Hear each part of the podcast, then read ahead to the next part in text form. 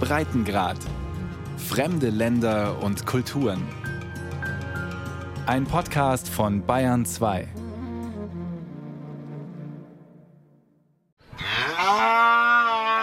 Eine schwarz-weiße Kuh mut klagend in einem Bretterverschlag hinter einem säuberlich verputzten grauen Haus.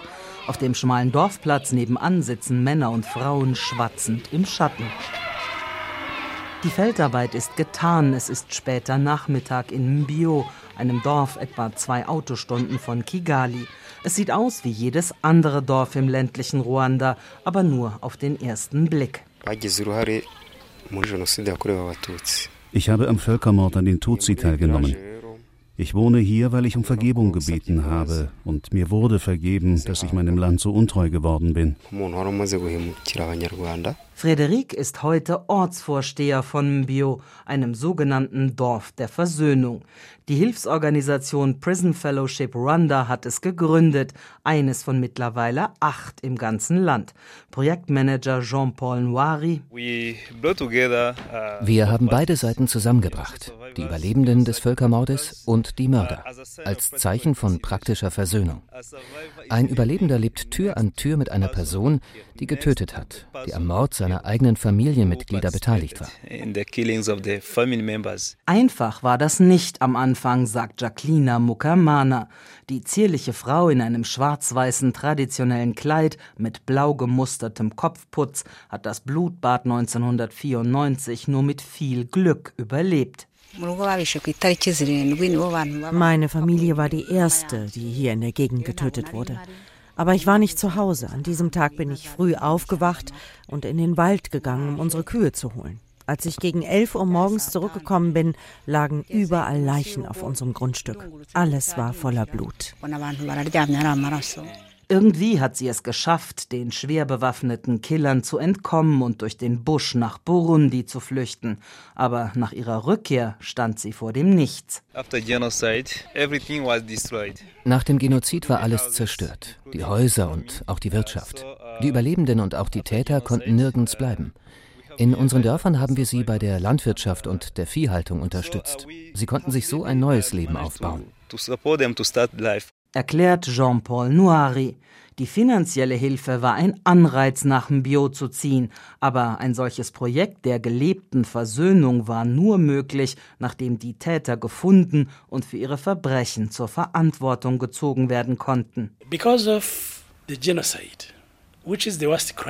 Nach dem Völkermord, der das schlimmste Verbrechen war, das jemals in Ruanda verübt wurde, und das mit dem größten Ausmaß, brauchten wir Gerechtigkeit.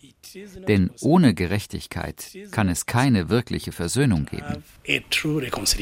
So Fidel Ndaisaba von der Staatlichen Kommission für Einigkeit und Versöhnung.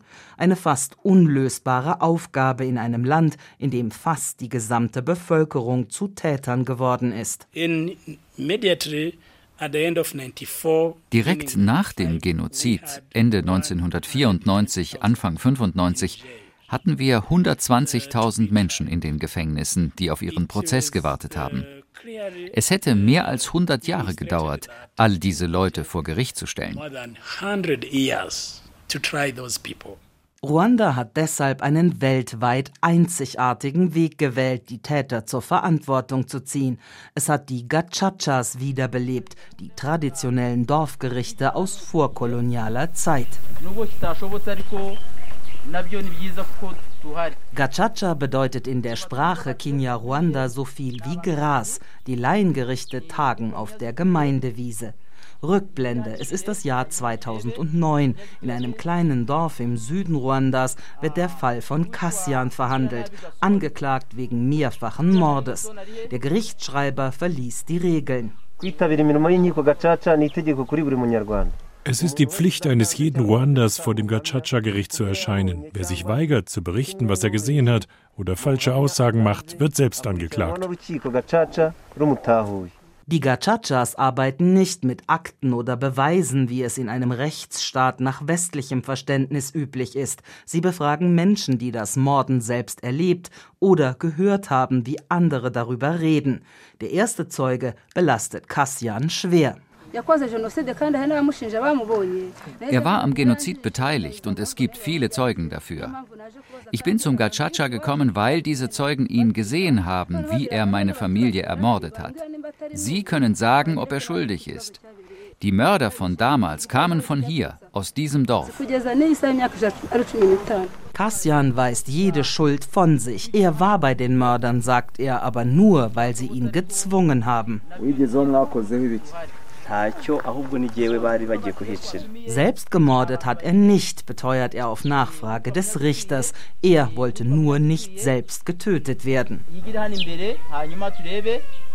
Aussage steht gegen Aussage, eine schwierige Entscheidung für das Gericht, auch weil die Erinnerungen der Zeugen nach 15 Jahren nicht mehr sehr zuverlässig sein können. Die Arbeit der Gachachas ist international schwer kritisiert worden, aber sie war notwendig, beteuert Fidel Ndaisaba. People have the platform to meet die Leute hatten eine Plattform, um zusammenzukommen und die Wahrheit aufzudecken. Sie haben Gelegenheit gegeben, zu gestehen, zu bereuen und um Vergebung zu bitten. Aber gleichzeitig haben sie verurteilt, um Straflosigkeit zu vermeiden. Die Gachachas haben bis 2012 getagt und insgesamt fast zwei Millionen Täter abgeurteilt. Viele haben gestanden, weil sie dafür eine mildere Strafe bekommen haben. Darunter auch Friederik aus Mbio. Sich vor alle Leute zu stellen und so etwas zuzugeben, war nicht leicht. Normalerweise sagt man lieber, dass man etwas Gutes für das Land getan hat. Wir waren wie Terroristen aber wir hatten keine Wahl. Wir wollten das einfach loswerden. Denn selbst wenn uns die Menschen nicht vergeben können, dann wird Gott das tun. Frederik hat nach dem Genozid neun Jahre im Gefängnis gesessen und auf seinen Prozess gewartet. Betreut wurde er in dieser Zeit von der Prison Fellowship und anderen Organisationen, die sich um die Programme zur Rehabilitation und Umerziehung kümmern. Fidel Ndaisaba von der Staatlichen Kommission für Einigkeit und Versöhnung. Uh, das Ziel dieser Programme ist es, bei Reue und Schuldeingeständnis zu helfen. Reue, Vergebung und das Vermeiden von Racheakten sind Teil des Erfolgs des Prozesses der Einigkeit und Versöhnung in Ruanda. Die Prison Fellowship hat auch psychologische Beratung geleistet beim Zusammentreffen von Opfern und Tätern, viele Jahre nach dem Genozid. Trotzdem war es schwer für Jacqueline Mukamana, dem Mörder ihrer Familie gegenüberzutreten, sagt sie. Bevor die Täter freigelassen wurden, haben sie uns Briefe mit ihrem Geständnis geschickt und um Vergebung gebeten. Aber bei unserem ersten Treffen hatte ich Angst, dass sie uns auch töten würden. Wir hatten keine Hoffnung. Auf der staubigen Straße spielt eine Horde lachender Kinder Fußball. Jacquelinas vier sind dabei und die jüngsten von Frederik. Vor 25 Jahren wäre das undenkbar gewesen. Frederik hat auf Tutsis herabgesehen. Das hat man ihm schon in der Schule eingetrichtert. Du lernst das ziemlich früh, vielleicht mit zehn. Wir sind in der Überzeugung aufgewachsen, dass wir anders sind. Ich habe mal meinen Lehrer gefragt, wieso wir in der Klasse getrennt sitzen mussten, und er hat geantwortet, die Tutsi haben versucht, uns zu beherrschen. Jeder soll sehen, wie weit sie heruntergekommen sind. Überfälle auf Tutsis hat Frederik schon als Kind miterlebt. Morde, Diebstähle, Hetzreden. Später wird es schlimmer. Das Staatsradio Milkolin sendet lange vor dem Völkermord ununterbrochen Hassbotschaften. An alle Kakerlaken, die uns zuhören. Ruanda gehört denen, die es verteidigen. Und ihr Kakerlaken seid keine Ruanda. Gemeint waren die Tutsi und Frederik hat das geglaubt. Als das Flugzeug mit Ruandas Präsidenten an Bord abgeschossen und Tutsi-Rebellen die Schuld gegeben wird, am 6. April 1994 schließt er sich den Mörderbanden an. Was ich getan habe, war, ich war in einer Gruppe mit vielleicht 60 anderen. Wir haben sieben Leute irgendwo aufgestöbert und sie umgebracht. Mehr will er dazu nicht sagen. Ob das alles war, was er in 100 Tagen Völkermord getan hat, ist zumindest zweifelhaft. Und es hat sehr lange gedauert, bis er selbst diese Schuld akzeptiert hat. Wie hätte ich die akzeptieren können? Ich wusste, dass ich im Recht war. Wenn nicht zwei Priester ins Gefängnis gekommen wären und uns erklärt hätten, wie falsch das war, hätten wir unseren Fehler nie erkannt. Wir hatten ja die Unterstützung der Regierung. Die Aufklärung und Wiedereingliederung der Täter nach dem Ende ihrer Gefängnisstrafe ist ein wichtiger Teil der Arbeit der Prison Fellowship, erklärt Jean-Paul Noiri. Es ist nicht leicht, sie zu überzeugen. Aber mit unserer Methode der opferorientierten Justiz haben wir das bei vielen geschafft. Sie haben zugegeben, dass sie getötet haben und uns um Hilfe dabei gebeten, die Überlebenden zu treffen und um Vergebung zu bitten. Aber einfach war das nicht. Mehr als 12.000 Täter haben sich mit den Überlebenden versöhnt, fügt er hinzu. Frederik hat den Mord an seinen sieben Opfern gestanden, darunter auch Angehörige von Jacqueline, und sie dafür um Vergebung gebeten. Nichts ist unmöglich, wenn jemand das tut.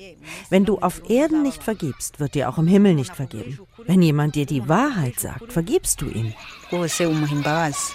Heute leben die beiden Familien friedlich als Nachbarn und werben auch in den umliegenden Dörfern für die Versöhnung von Tätern und Opfern. Jean-Paul Noiri. Wir haben ein Wunder gesehen in Ruanda, dass die Überlebenden mit den Tätern zusammenkommen können, die ihren Ehepartner getötet haben, ihre Kinder, ihre ganzen Familien.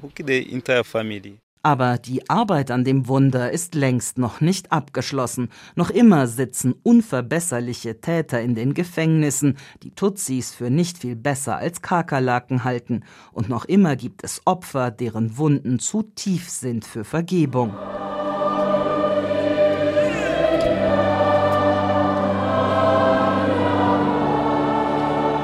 Frommer Gesang dringt aus der katholischen Kirche in Yamata, rund 30 Kilometer südlich von Kigali.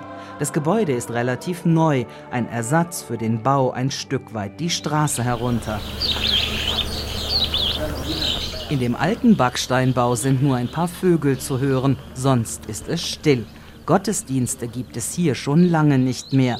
Nyamata ist eine Gedenkstätte für eines der schlimmsten Massaker des Völkermordes. Wir haben viele Soldaten auf uns zukommen sehen. Sie haben angefangen zu schießen und wir sind in Richtung Kirche gerannt. Ein paar sind in den Busch geflüchtet, andere in eine Schule. Aber wir sind in die Kirche, weil wir dachten, das ist ein heiliger Ort und wir können dort nicht sterben.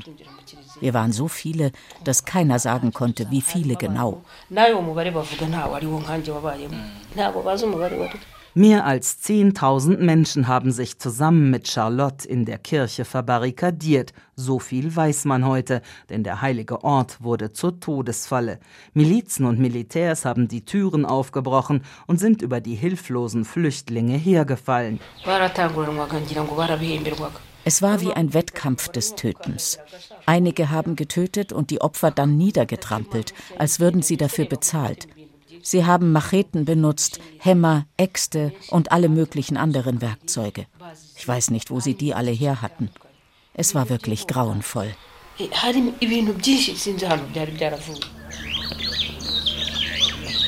Die Backsteinmauern der Kirche sind von Schüssen zernarbt. Durch die Einschusslöcher im Dach fallen Sonnenstrahlen auf Berge von Hemden, Hosen und Kleidern, aufgetürmt auf den Holzbänken, um an die Opfer zu erinnern, die sie einst getragen haben. Im Garten führen schmale Treppen unter die Erde. In gläsernen Vitrinen liegen Schädel und Knochen, daneben Särge. Mehr als 45.000 Leichen liegen in den Massengräbern, die Getöteten aus den umliegenden Dörfern und der Kirche selbst. Charlotte ist eine von nur sieben, die das Blutbad überlebt haben, schwer verletzt, für tot gehalten und zurückgelassen. Als ich losgegangen bin, konnte ich nicht denken. Andere hatten schon begonnen zu verwesen, aber ich war am Leben. Ich hatte weder Hunger noch Durst, sondern wollte nur sehen, ob meine Kinder überlebt haben.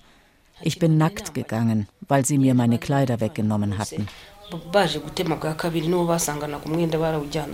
Charlotte findet ihre Kinder, die sich zusammen mit vielen anderen Tutsi im Haus eines Hutu-Nachbarn versteckt haben. Aber der führt die Milizen zu den Geflüchteten und ermordet sie mit ihnen gemeinsam. Nur Charlotte überlebt ein weiteres Mal, noch schwerer verletzt. Was ich meinem Nachbarn nicht vergeben kann, ist, dass er meinen Sohn nicht verschont hat. Mein Sohn hat ihn angefleht. Bitte vergib mir, ich werde auch nie wieder Tutsi sein. Aber er hat ihm trotzdem die Kehle durchgeschnitten. Für mich selbst kann ich vergeben, weil ich überlebt habe und eines natürlichen Todes sterben werde. Aber für meinen Sohn kann ich ihm nicht vergeben. Er ist lebenslänglich im Gefängnis. Charlotte hat schreckliche Narben von den Hieben mit Macheten an Kopf und Hals. Sie geht am Stock und kann einen Arm kaum bewegen. Aber die seelischen Wunden sind schlimmer, sagt sie. Ich lebe in Angst. Ich kann nie wirklich glücklich sein, weil ich immer Angst habe. Ich rede nicht darüber. Nicht einmal meinen eigenen Kindern kann ich diese Details erzählen. Die Angst, dass eines Tages wieder Nachbarn ihre Nachbarn blutig niedermetzeln könnten, ist da bei den Überlebenden. Das Trauma des Völkermordes ist noch nicht überwunden, aber die Ruander sind offenbar fest entschlossen, alles zu tun, damit so etwas nie wieder geschieht. Allen voran der Präsident persönlich. Wir müssen mit der Situation fertig werden, dass die Angehörigen der Opfer mit den Mördern ihrer Familien wieder Tür an Tür leben. Das ist das Leben, das die Menschen hier ertragen müssen. Das hat Paul Kagame, selbst Tutsi und Anführer der Truppen, die dem Morden nach 100 Tagen ein Ende bereiteten, immer wieder betont. Unity and Reconciliation, Einigkeit und Versöhnung. Ruanda hat diese beiden Ziele neben der Sicherheit zur zentralen Aufgabe der Regierung gemacht.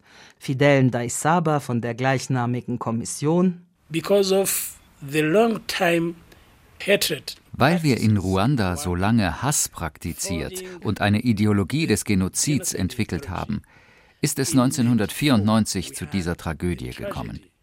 Es war notwendig, das Land nach seiner Befreiung wieder zu einen. Das beginnt bereits in der Grundschule. Dutzende kreischende Schulkinder toben über den Pausenhof. In den höheren Klassen werden noch Abschlussarbeiten geschrieben. Die kleineren haben die Tests schon hinter sich und können spielen bis zu den Ferien. Am Zaun zur Straße steht, wie in vielen Schulen Kigalis, eine Gedenktafel mit mehr als 70 Namen darauf. Schüler, die während des Völkermordes niedergemetzelt wurden, weil sie Tutsis waren. Wir lehren die Kinder, dass die alte Spaltung für uns Ruander, die unser Land weiter aussöhnen wollen, nicht mehr nötig ist. Sie basiert auf ethnischen Gruppen, die künstlich geschaffen wurden, die es gar nicht gibt. Theophil Sebasungu ist Geschichtslehrer. Er bringt bereits Viertklässlern bei, dass alle Ruanda eine Sprache sprechen, die gleichen Traditionen und Gebräuche haben und deshalb ein Volk sind. Hutu, Tutsi und Twa waren im alten Ruanda soziale Klassen. Unsere Schüler wissen das. Erst die Kolonialherren haben aus ihren eigenen Interessen ethnische Gruppen daraus gemacht. As ethnic groups und damit die Grundlage für den Hass gelegt, weil sie die Oberklasse, die Klasse der Reichen, die Tutsi bevorzugt haben. Im Unterricht lernen die Kinder die Ursachen für den Horror, den ihre Eltern erlebt haben. Aber, so Theophil Sebasungu, die Geschichte des Genozids zu lehren ist nicht leicht.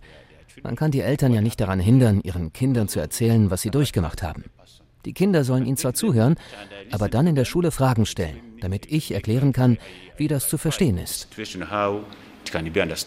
Gleichzeitig lernen auch die Erwachsenen in den Gedenkstätten im ganzen Land, bei den Gedenkfeierlichkeiten zum Jahrestag des Völkermordes und durch Kunst, Musik und Theater. Oh,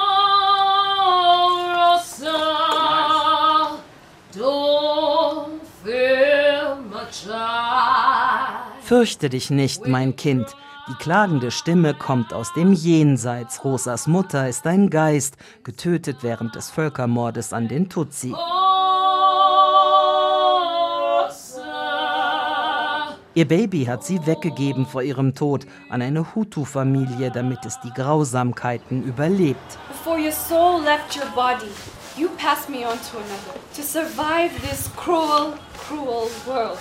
Rosa ist nach dem Genozid aufgewachsen. Ein blutbeflecktes Tuch ihrer Mutter, ihr einziges Andenken. Sind Hutus böse? Ihre Frage ist provokativ im modernen, geeinten Ruanda. Aber Provokation ist nicht das Ziel ihres Stücks Generation 25, sagt Hope Azeda, die Chefin der Theatergruppe Mashirika. Wir wollen als Künstler die Menschen zusammenbringen, weil wir wissen, was es bedeutet, wenn Künstler sich auf eine Seite schlagen. Während des Genozids hatten wir Musiker, die mit ihren Liedern zur Gewalt aufgestachelt haben. Mit unserer Musik wollen wir Frieden schaffen.